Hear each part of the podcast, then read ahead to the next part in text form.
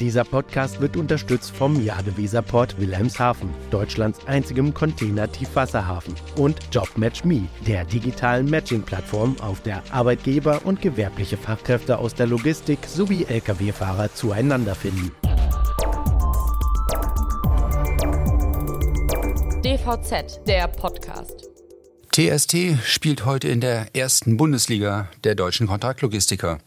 33 Jahre nach Gründung zeigt sich das Unternehmen aus Worms das erste Mal als Aussteller auf der Transportlogistik in München.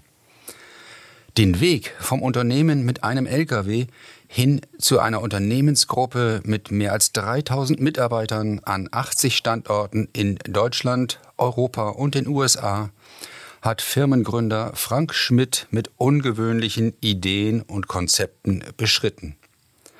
Mein Name ist Lutz Lauenroth und ich spreche mit dem Daniel Düsentrieb der Logistik, wie Schmidt hin und wieder scherzhaft genannt wird, über das Wachstum in Nischenmärkten, die Logistik als Innovationsmotor für den Standort Deutschland und den Weg von TST zum größten Energielieferanten in Rheinland-Pfalz.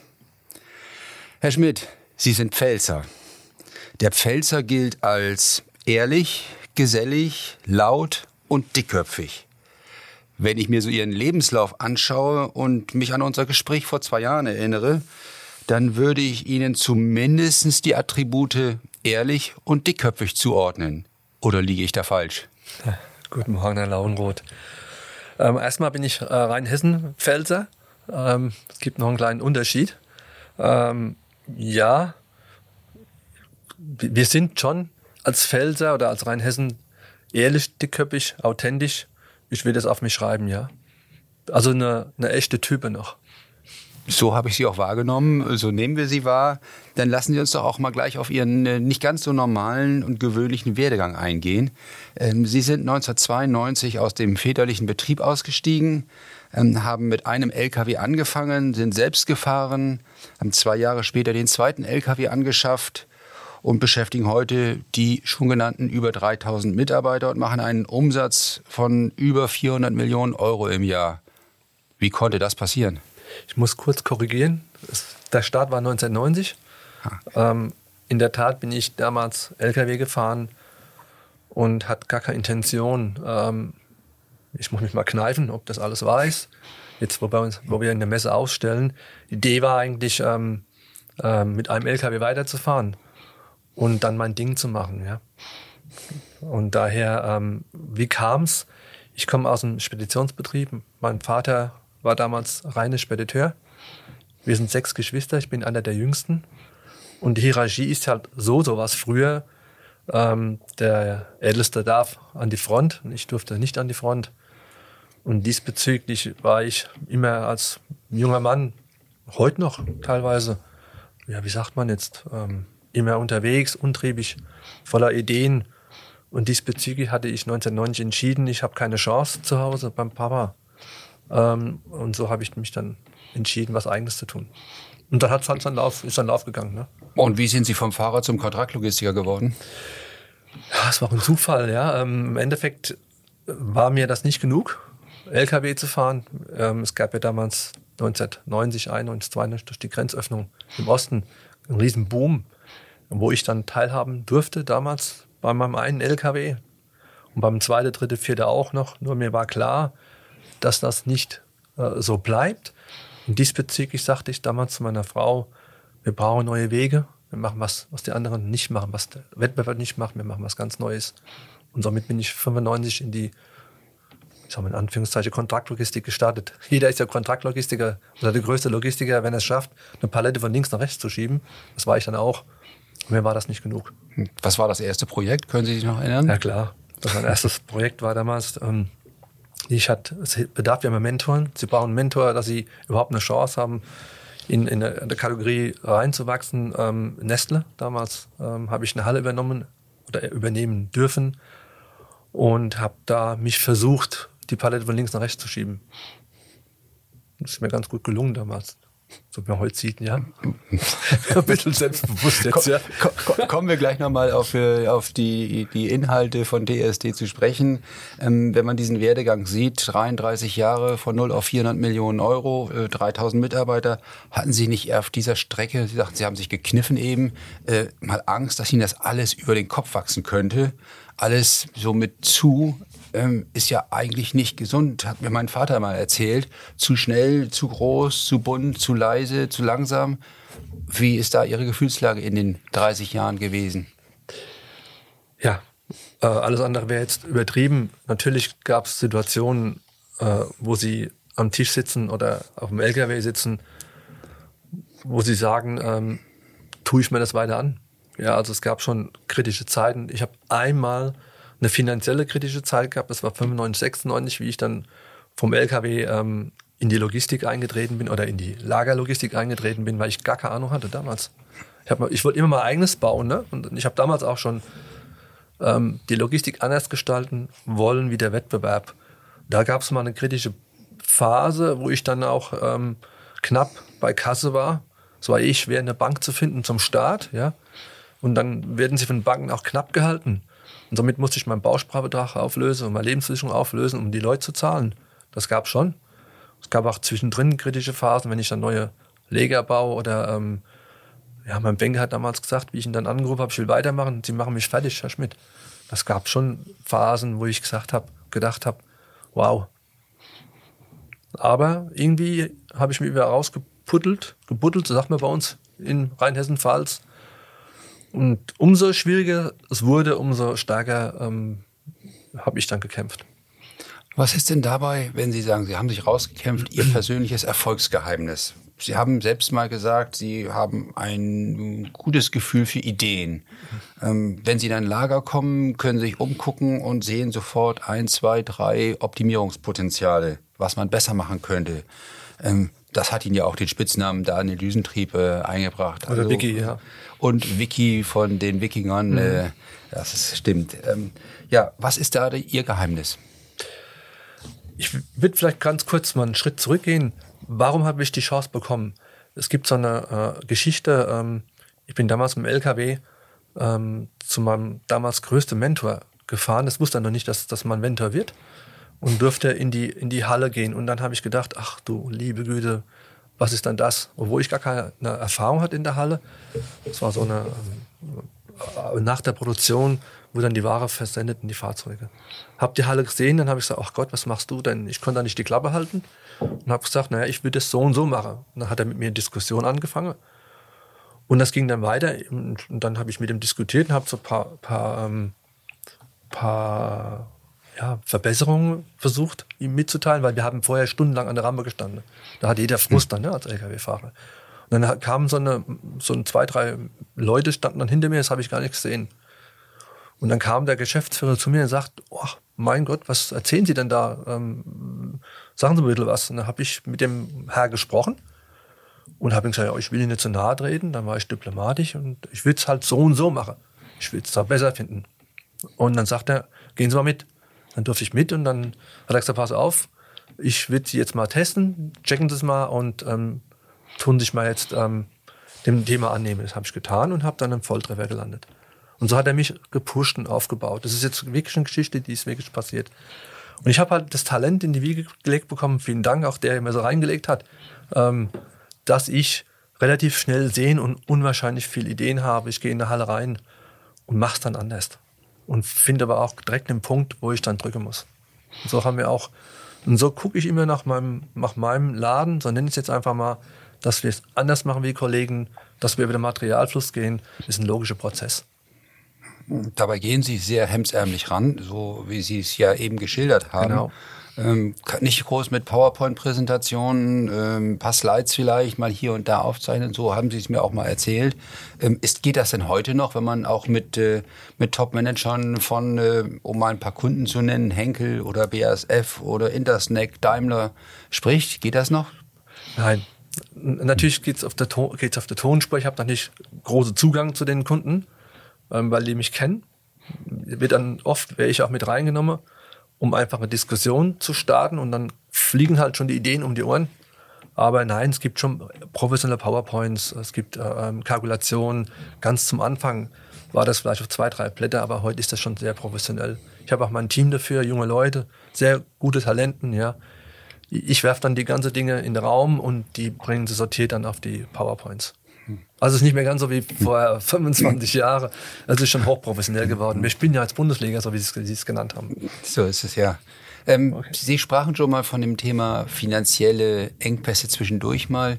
Ähm, trotzdem, wie finanziert man so einen Weg? Man braucht ja eigentlich Geld. Die hat man ja als junger Mann mit einem LKW nicht unbedingt. Ja, das war schon knapp.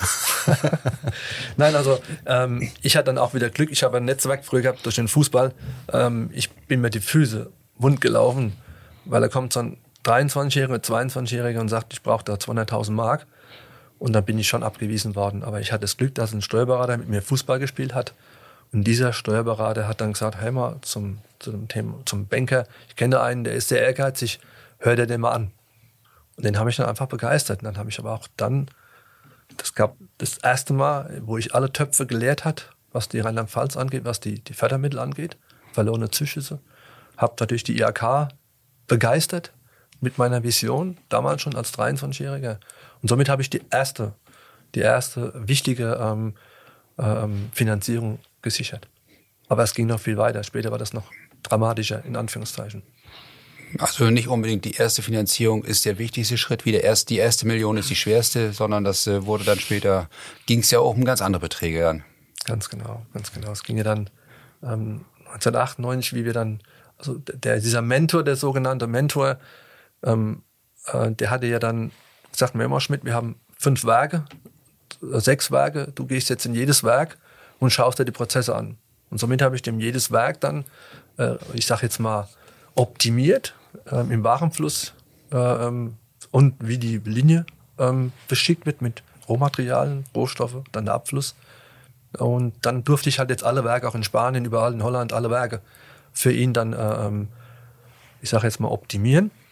Und dann ging das ja erstmal richtig ab, die Post. Ne? Dann, dann ging es ja dann so, dass ich dann noch ein Lager bauen musste. Ja, und dann ähm, gab es eine Geschichte, die ist sehr prägend. Ähm, ich bin dann ähm, zur Bank. Dann ist, da hat der Banker die Hände beim Kopf geschlagen, du bist schon wieder da. Was geht denn jetzt? Ähm, na, ja, ich brauche jetzt für diese groß, für den großen Auftrag, brauche ich eine Finanzierung. Und das war dann super schwer. Da wollte ich eine Immobilie kaufen, weil dann ist dieses, dieser Mentor verkauft worden an eine große Gruppe. Und dann musste ich dann wieder zur Stadt, also zum Land Rheinland-Pfalz. Ja, da habe ich mich ein bisschen verschätzt, hatte eine Turnschuhe an, einen Rolli an und keinen Anzug sitzt dann vom, vom, wusste ich gar nicht, was mich erwartet, vom Wirtschaftsausschuss, 16 Leute. Der Herr Teufel mit am Bord damals noch, den kennt man jetzt vom Nürburgring. Und dann sitzen die dann, die Brille halb auf der Nase und sagt er zu mir, bevor ich starte, hör mal Schmidt, du willst jetzt das Steuergeld der Bürger, ähm, ähm, wie sagt man jetzt, äh, aufs Spiel setzen. Und dann sind sie schon nervös, wenn sie ihre Geschichte erzählen müssen. Ich habe die Geschichte erzählt, dann habe ich müssen raus auf der Flur und dann kam der raus und sagte, ähm, nee, du kriegst das Geld nicht. Und dann habe ich zu ihm gesagt, und ich krieg's Geld.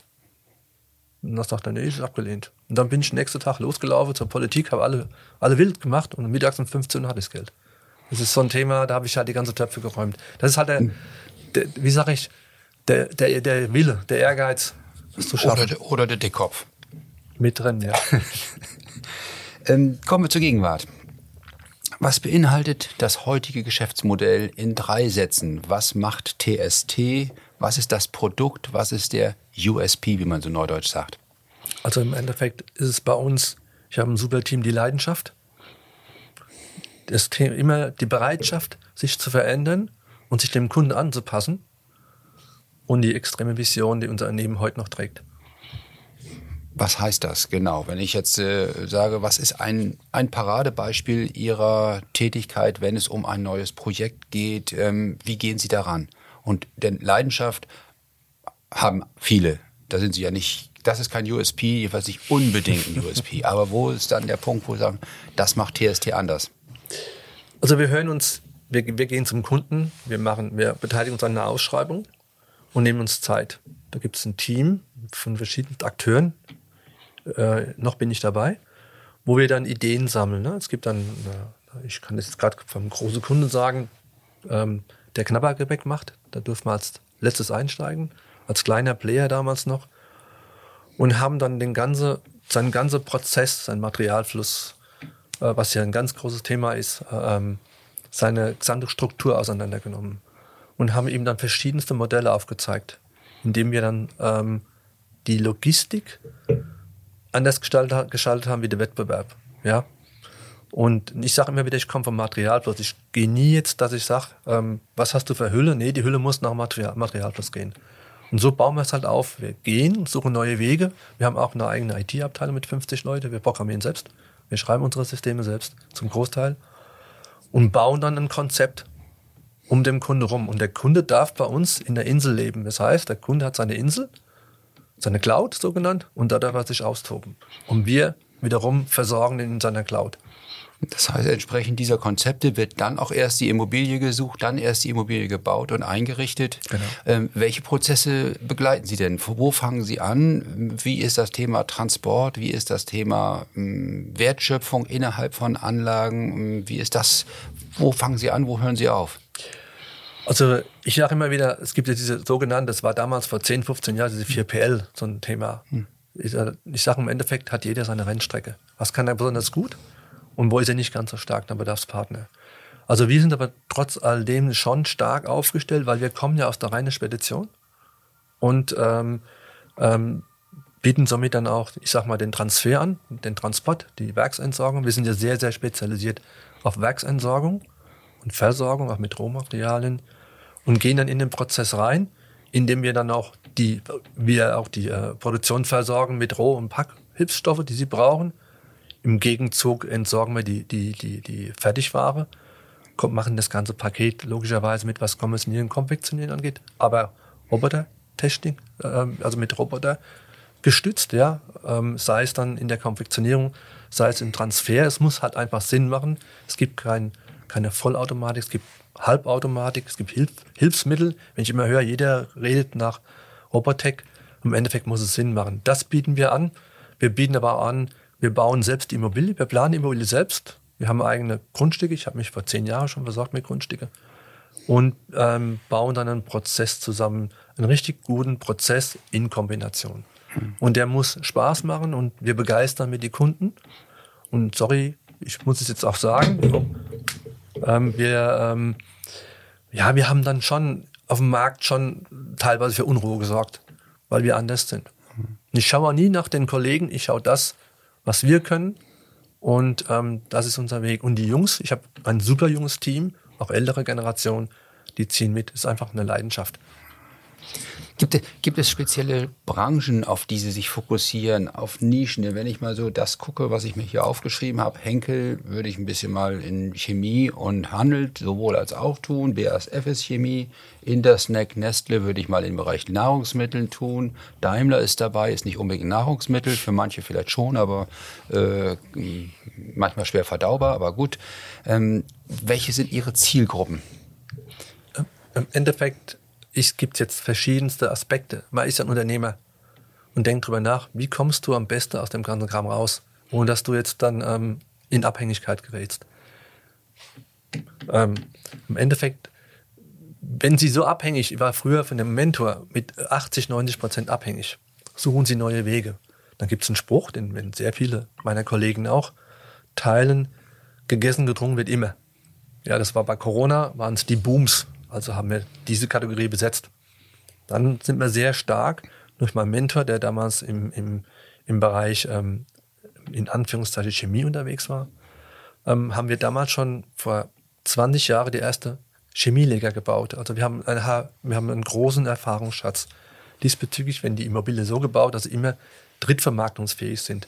Mittlerweile machen es sehr viele Investoren auch so, nur ist es nicht mit getan, dass du einen Boden einfasst, da gehört mehr dazu.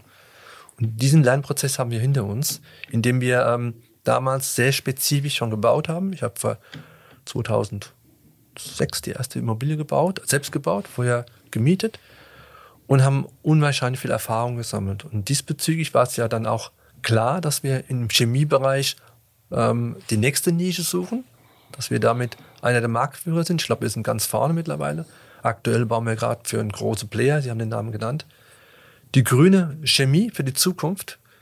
Wir bauen ähm, eine Löschtechnik. Ich musste sogar teilweise wieder, weil ich sehr mutig war, ähm, von meiner Halle Teile abreißen, weil es wieder nicht, weil dann damals, wir haben eine eigene Löschtechnik jetzt gebaut, die gibt es glaube ich zweimal weltweit.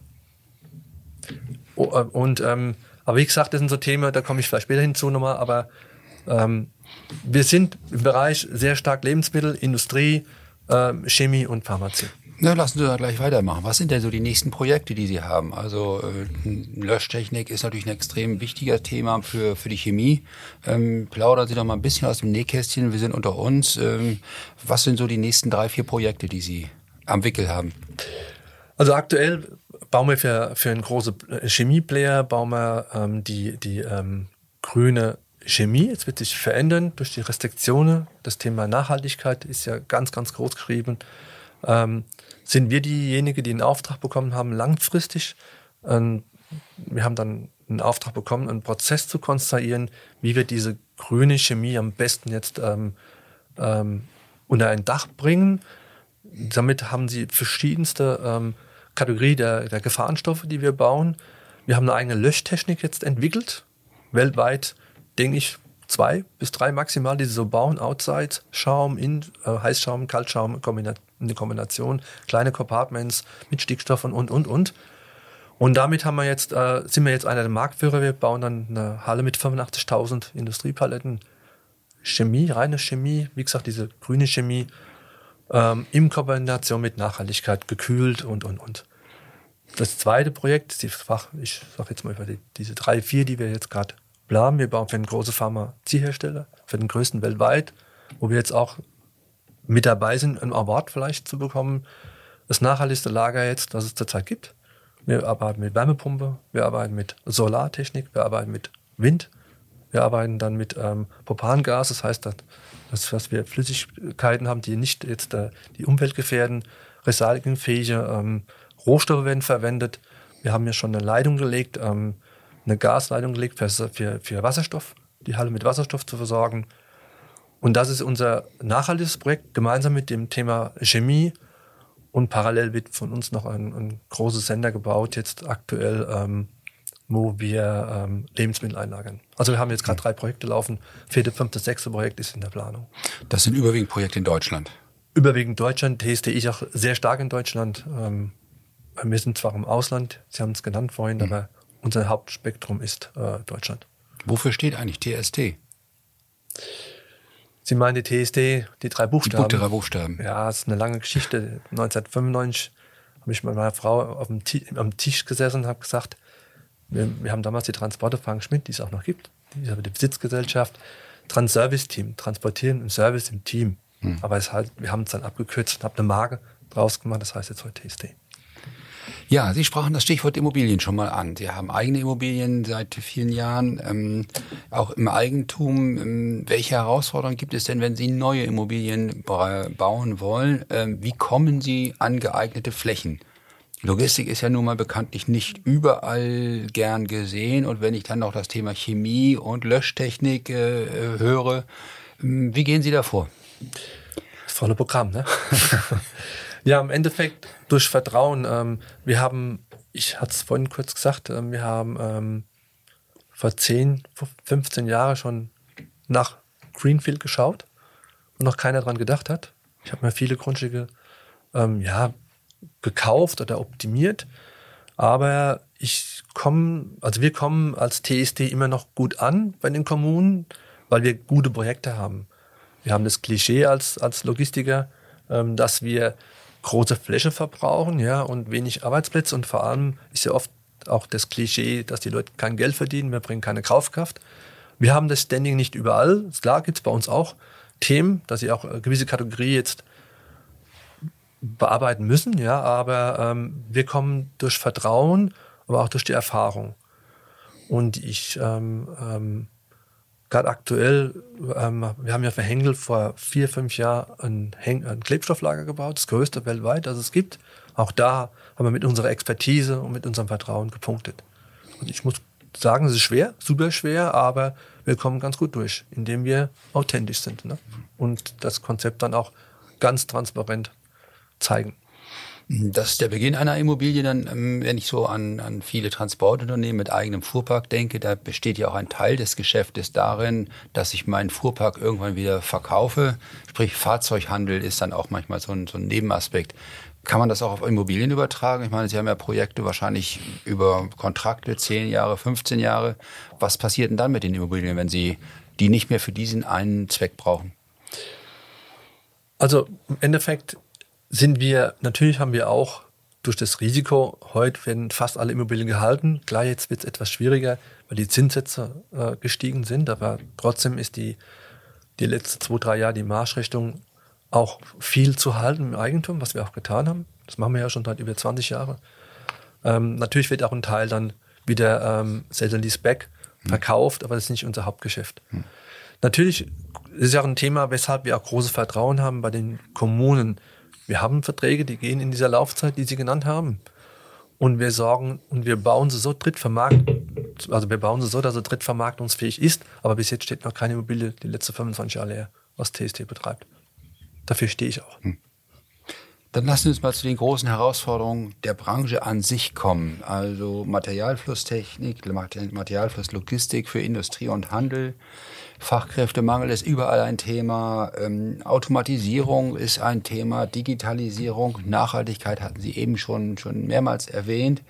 Ähm, worauf müssen sich denn die Logistiker einstellen? Was müssen sie ein, in den nächsten Jahren beachten, um weiter erfolgreich sein zu können? Was sind die großen Herausforderungen? Die großen Herausforderungen ist ganz klar Personal und Flächen. Ähm, gute Flächen, die jetzt auch geografisch gut liegen. Ähm, wir sind ja gerne das Fischbäcker für die Industrie und für den Handel oder je nachdem, weil es heißt ja immer in der Logistik, die, die Löhne sind nicht dementsprechend hoch wie jetzt in der, ähm, bei den, wie ich gerade genannt habe. Also was wir machen als TST, wir kämpfen natürlich auch, ähm, aber das Erste, was wir machen müssen, eine Wohlfühlvase aufbauen im eigenen Unternehmen. Wir haben zum Beispiel bei uns jetzt eine zentrale Kantine, wir haben Powernapping, wir haben Jobrat, ja, ähm, wir haben Homeoffice im großen Stil und haben extreme Aufstiegsmöglichkeiten. Ich schaue, wenn ich jemanden einstelle, nicht auf der, unbedingt auf das Zeugnis, ich gucke mir den an ähm, und der wird über das Engagement kann er Karriere machen. So, wir haben super junge Leute. Was noch ein Thema ist, ist die Ausbildung selbst. Wir teilweise stellen wir allein nur in Worms 60, 70 Auszubildende ein, verschiedenste Kategorien, aber auch das dann deutschlandweit. Und ähm, arbeiten sehr viel mit guten Studenten. Aber auch müssen sie die Möglichkeit haben, dann auch, ähm, auch Mitarbeiter, die jetzt aus, aus dem, ich sag mal, aus dem Ausland kommen, die intrigieren. Das die, die müssen auch mit denen arbeiten. Das machen wir auch seit 2006. Wir waren einer der ersten, die dann denjenigen, ähm, die Fußfasse wollen, eine Basis geben, dass sie ihr Leben ordentlich führen können. Nun haben Sie ja viele Standorte im Raum Worms. Ähm, Worms. Nicht nur. Nicht nur, aber ich glaube, wenn man auf die Karte guckt, ist da ja schon eine, eine Häufung in der Region. Ähm, Worms ist sicherlich eine tolle Ecke, ähm, aber nicht der Nabel der Welt, um Fachkräfte anzulocken. Ähm, Sie haben daher auch mitgegründet oder selbst sogar gegründet die Initiative Work in Worms. Ja. Klingt natürlich klasse, aber was steckt dahinter? Also ich bin mit ein Gründer der, des Work in Worms. Was steckt dahinter?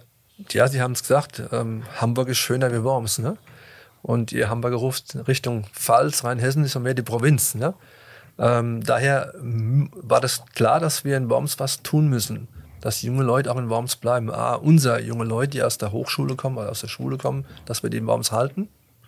Und zweitens, wie bringen wir Menschen nach Worms Umgebung? So, und diesbezüglich haben wir Work in Worms gegründet, dass wir so eine Plattform bilden. Wir sind dann vier Gesellschafter, Gründungsgesellschafter und bieten auch den Kollegen jetzt auch im Wettbewerb zum Beispiel, oder auch der Industrie, diese Plattform, wo, wo dann der Mensch individuell ähm, ausgesucht wird. Aber was das Wichtigste ist, dass wir die Worms, dass wir Worms ausbauen, dass wir Worms, ich sag mal einfach jetzt, dass die Studenten in Worms bleiben, dass es Pubs gibt, Restaurants gibt, ja, es gibt dann Sportmöglichkeiten und und und. Also wir rüsten jetzt die Stadt auf mit dem Umfeld, dass jemand sagt, es lohnt sich im Worms zu leben. So ein bisschen, so salopp in vier, fünf Sätze gesagt. Und das tut sich, tut sich gut. Fehlt nur noch ein Fußballverein. Wormatia gibt es ja, aber ähm, okay, da wollen wir, das ist nicht Bundesliga. Ähm, wir sprechen hier heute nur über die Bundesliga. Ähm, Thema Personal will ich trotzdem noch mal beibleiben. Eine Möglichkeit gerade im Bereich der Logistik ist es ja auch äh, Automatisierung, sprich Robotics ähm, und äh, all möglichen Sachen, um ähm, ja von der menschlichen Arbeit wegzukommen zu, zu maschineller Arbeit. In welche Richtung wird sich das denn entwickeln? Sie haben ja auch in den letzten Jahren äh, erheblich investiert in Digitalisierung und Automatisierung. Was sind aus Ihrer Sicht die Schlüssel, die, die in Zukunft dort äh, äh greifen werden? Im Endeffekt ist ein Hilfsmittel, was wir dringend brauchen, nur man sollte sich nicht nur auf die Automatisierung versteifen. Und im Endeffekt gibt es auch hier Grenzen. Also was ich jetzt sage, ähm, ja, wir müssen schauen, ähm, dass wir die, zum, das machen wir jetzt mittlerweile auch, die HGPs jetzt zum Beispiel, ne, die Transfers mit HGPs fahren, ja, und aber auch uns der Automatisierung öffnen. Wir haben ja jetzt gerade letztes Jahr, die letzten zwei Jahre über 20 Millionen Euro in nur Robotech äh, investiert. Aber nochmal, es ist Heilmittel nicht alleine. Es wird ein Thema sein äh, für die Zukunft, aber man muss es individuell betreiben, was macht Sinn, was macht keinen Sinn. Welche Tätigkeiten sind denn da aus Ihrer Sicht automatisierbar? Welche, wo kann man sagen, das macht Sinn und wo sagen Sie, auf gar keinen Fall, kommt mir nicht in Frage? Also es macht auf jeden Fall Sinn, was das Thema jetzt ähm, äh, die Sortierarbeiten angeht. Äh, macht das Sinn? Das machen wir auch jetzt schon seit Jahren. Wir haben ja 2011 für Danone zum Beispiel eine riesen äh, ähm, Creating-Anlage gebaut, die super läuft, ja. Also es macht dann Sinn, wenn es erstmal nicht zu komplex ist. Ich sage nochmal, die Transfers, wenn Sie jetzt einen, einen Wareneingang, jetzt gerade einen normalen Materialfluss haben, fahren in Richtung Regal, Sie äh, entsorgen das Regal, fahren wieder auf die Fläche, vertreiben auf der Fläche die, die Ware oder verteilen sie auf der Fläche. Das macht Sinn aber, aber auch viel, wie gesagt, äh, diese händische Arbeiten, dass die wegfallen. Es gibt ja die Roboter, die dann sehr intelligent sind, die dann, den machen sie vor, wie sie greifen, dann greift er zurück, das haben wir auch. Oder die Sortierarbeiten, wie ich gesagt habe, das macht Sinn. Ob es ein Vollautomat sein muss, teilweise, das ist ja auch das große Problem, die Hersteller, dass die sich anpassen, ähm, was die Preise angeht. Klar, jetzt haben wir ein Thema, was die Ukraine angeht, die, die Rohstoffe angeht, auch das, den Stahl angeht, die Elektronik angeht. Ähm, aber ich sage immer wieder, es muss individuell geprüft werden, wie einfach ist ein Prozess zu gestalten und da kein, kein ähm, äh, ähm, wie sagt man jetzt, ähm, Individuum ausbaut, was nicht funktioniert. Hm. Was heißt das denn für, die, für das Anforderungsprofil Ihrer Mitarbeiter? Wo suchen Sie besonders Mitarbeiter? Was sind, und was müssen Sie in Zukunft bringen? Also ich suche Mitarbeiter, es gibt ja verschiedene Kategorien. Natürlich ist das jetzt gerade, was das Robotik angeht, äh, haben wir eine Abteilung gegründet, die nichts anderes machen, wie jetzt dann, äh, das sind auch Leute, die das studieren, die dann im Endeffekt dann ähm, Konzepte ausarbeiten. Die suchen wir natürlich äh, ähm, ganz händeringend. Nochmal, aber es muss einfach Sinn machen. Ja? Nicht einfach mit willenlos äh, äh in Robotech äh, investieren, zum Schluss funktioniert es nicht. Haben wir alles erlebt. Wir brauchen Ingenieure, wir brauchen Architekten, ja, das haben wir alles. Projektmanagement ist ganz, ganz großes Thema. Ähm, dann braucht man natürlich ähm, ähm, die äh, Administratoren, Key-User, was ein Riesenthema ist, durch die IT, die immer, immer mehr an Wert gewinnt, ja. Und natürlich Staplerfahrer, äh, ähm, aber nicht nur reine Staplerfahrer, die auch denken, ja, die dann auch Karriere machen wollen. Betriebsstellleitern, wir haben jetzt 80 Standorte, ähm, wir haben blutjunge Betriebsstellleiter, das ist ein Thema, Geschäftsbereichsleiter, also wir suchen das ganze Programm, vor allem IT. Wir haben 50 Leute, wir wollen verdoppeln, aber es super, super schwer ist. Hm. Alle suchen IT. Eigentlich alles um die Logistik. Und das branchenübergreifend. Absolut. Das ist so ein Thema, was wir brauchen, aber wovor ich jetzt Respekt habe, aber keine Angst. Stichwort Nachhaltigkeit sagten Sie vorhin schon mal Thema Green Logistics. Ähm, welche Rolle spielt das? Muss das bei Ihnen inzwischen spielen? Sie haben es ja schon erwähnt, dass Sie da äh, ähm, für Henkel da extreme Anlage bauen. Ähm, Kunden fordern dies. Wie können Sie dem denn in Zukunft gerecht werden? Also was sind die Herausforderungen überhaupt für die Gesamtbranche in diesem Zusammenhang? Gut, für die Gesamtbranche, für Industrie, das ganze Land, ne, ist ein Thema, also auch weltweit, ja. Wir sind ja früher schon gestartet, 2007, 2008, dass wir eigene Trasse gebaut haben. Eisenbahntrasse. Heute haben wir zwei große Trassen, eine in Hamburg, eine in Worms, wo wir zügeweise dann ähm, die Straße entlassen, das CO2-Ausstoß. Ähm, es ist ja jetzt erst die letzten ein, zwei Jahre extrem durch das Thema, ich wiederhole es, Krieg, was eine, noch eine größere Rolle spielt durch den Politikwechsel. Ähm, wobei, ich denke mal, was auch wichtig ist, das ähm, ist das Thema, wie baut man Logistikimmobilien? Wie nachhaltig baut man die Immobilien? Was, was, wie nennt man es jetzt? Ähm, baut man auf, dem, auf, dem, auf der grünen Wiese. Ja, aber man, man soll auch noch die Natur im Anklang, in Einklang bringen. Das ist ein Riesenthema. Was wir uns jetzt überlegt haben als TST, ähm, was ist unsere Aufgabe für die Zukunft? Aber auch der Umwelt, den Kommunen und was das gehört. Das ist jetzt ein Riesenthema, was es jetzt in Zukunft wird, dass die Kommunen mit dem CO2-Steuer zu kämpfen haben. Nicht nur die Kommunen, die Industrie, auch die Logistik. Und diesbezüglich hab, wir haben jetzt ein Pilotprojekt gestartet, in dem wir jetzt, ähm, wir haben ja jetzt über 1,2, 1,3 Millionen Quadratmeter über Dach bei TSD, in dem wir uns jetzt mit Energie, ja, Energievertreiber zusammengetan haben und bauen jetzt was zusammen, indem wir jetzt in Zukunft Solar, Solar, ähm, den Eigenverbrauch jetzt ähm, in unsere Zentren äh, ähm, ähm, ähm, vertreiben, aber auch das, was überbleibt, dann äh, die Kommune stützen, dass die ihre Hausaufgaben machen können, aber auch in Kombination mit Wasserstoff, wo wir ein Projekt gestartet haben mit Wasserstoff. Abfallprodukt von Solar ist ja teilweise auch Wasserstoff, deswegen daher legen wir auch schon die Leitungen in die, in die Logistik, Logistikanlagen. Somit wird es eine Kombination geben, im Norden mehr, mehr auf dem Dach, auch Solar, aber auch das Thema Windkraft. Und ähm, im Süden mehr Solar, aber auch Wind, Wind in Kombination später mit Wasserstoff. Und das machen wir jetzt, wie gesagt, im Konzept mit dem Energievertreiber.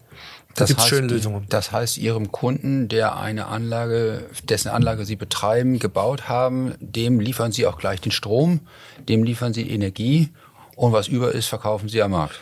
So, so, so salopp gesagt, so soll es sein, ja. Wobei, es ist ja, wie gesagt, eine Win-Win-Situation. Da wird es auch Partnerschaften geben, äh, indem man dann sagt, was macht für wen Sinn dass es eine Win-Win-Situation für alle gibt. Erst für die Umwelt, natürlich auch für den Vertreiber oder für den, derjenige so baut, wie auch immer. Aber auch für die Industrie wird es sehr interessant, weil wir auch mit der Industrie sehr eng kooperieren. Wo wird denn das Pilotprojekt sein? Am Nabel der Welt in Worms. Und verraten Sie auch den Partner, mit dem Sie da arbeiten, als Energieunternehmen? Klar. Wer Klar. ist das? Es ist, ein, äh, es ist einer aus der Region. Dann können Sie auch den Namen sagen, oder soll ich den Namen nennen? Ich würde mich da gerne ein bisschen bedeckt halten. okay, dann gucken wir mal auf die Karte, wer in der Region Rheinhessen-Worms Energielieferant ist und äh, können uns dann unsere Stifte ausziehen. Ja, TST ist komplett ein Familienunternehmen, gehört Ihnen und Ihrer Frau. Ähm, ich glaube, über 30 Familienmitglieder sind bei Ihnen tätig. Der Begriff Familienclan äh, ist ja nicht negativ besetzt. Die sind da sehr familienorientiert. Ähm, vor zwei, drei, zwei Jahren hatten Sie mir gesagt, Sie wollen sich so langsam so ein bisschen zurückziehen, operativ zurücknehmen, mehr reisen ähm, und äh, laufen durch den Wald äh, ohne Telefon. Äh, was ist denn davon gelungen? Teile sind gelungen, wobei wir sind jetzt im Generationsprozess. Wir haben mittlerweile zwei, drei gute Leute jetzt auserkoren bei TST, die jetzt die Nachfolge antreten, die sehr lange bei uns sind. Ich bin wirklich, die werden es nicht glauben, nicht mehr ganz so operativ tätig. Ich mache jetzt mehr dieses jetzt auch dieses Solarprojekt, ne? neue Ideen. Ähm, es wird langsam. Ich habe zwar immer noch das Handy beim Spazierengehen dabei und es klingelt ab und zu mal auch noch, aber ähm, ich merke immer mehr, dass, dass, dass dann TST in dem operativen Bereich von mir unabhängiger wird. Aber in der Tat gehe ich noch in Immobilien und, und gebe Tipps und ähm, berate, aber ich werde mich in dem Bereich zur Seite bewegen. Das ist voll im Gange und funktioniert sogar. Sie werden es nicht glauben. Bleibt TSC dann ein Familienunternehmen? Ich meine, Sie haben, glaube ich, zwei Töchter, die jetzt so um, um, die 20 sein müssten. Wie ist da die Planung? Denn es gibt ja viele Fälle, die wir jetzt in den letzten Monaten gesehen haben, wo Nachfolgeregelungen nicht vorhanden waren und die Unternehmen dann an größere Einheiten verkauft wurden. Also die große äh, studiert Logistik, ähm, aber es gibt ist ein weiter ist ein weiter Weg. Ähm, wir haben aber sehr viele junge Talente und die jetzt gerade aufgebaut werden. Und dann kann später die Tochter, wenn sie es dann auch schafft, muss man auch selbstkritisch sein, äh, dazustoßen. Aber sie wird nicht jetzt dann ins Haifischbecken geworfen und dann verbrannt.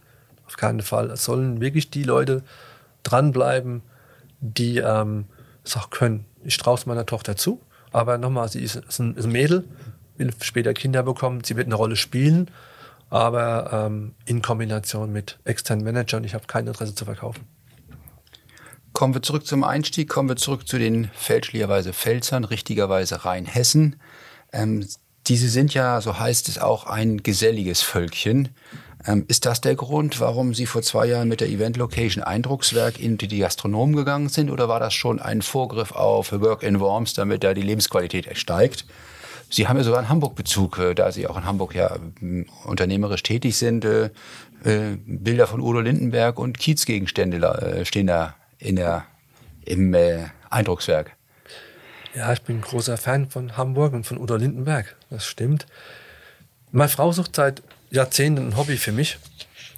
Und das sollte eigentlich, das Eindruckwerk sollte eigentlich so eine Männerdomäne sein. Ich spiele gerne Tischkicker und ähm, mit Kummels Flipper oder Billard. Und ich, ich hatte es dann gekauft für mich und dann war das eine Ruine.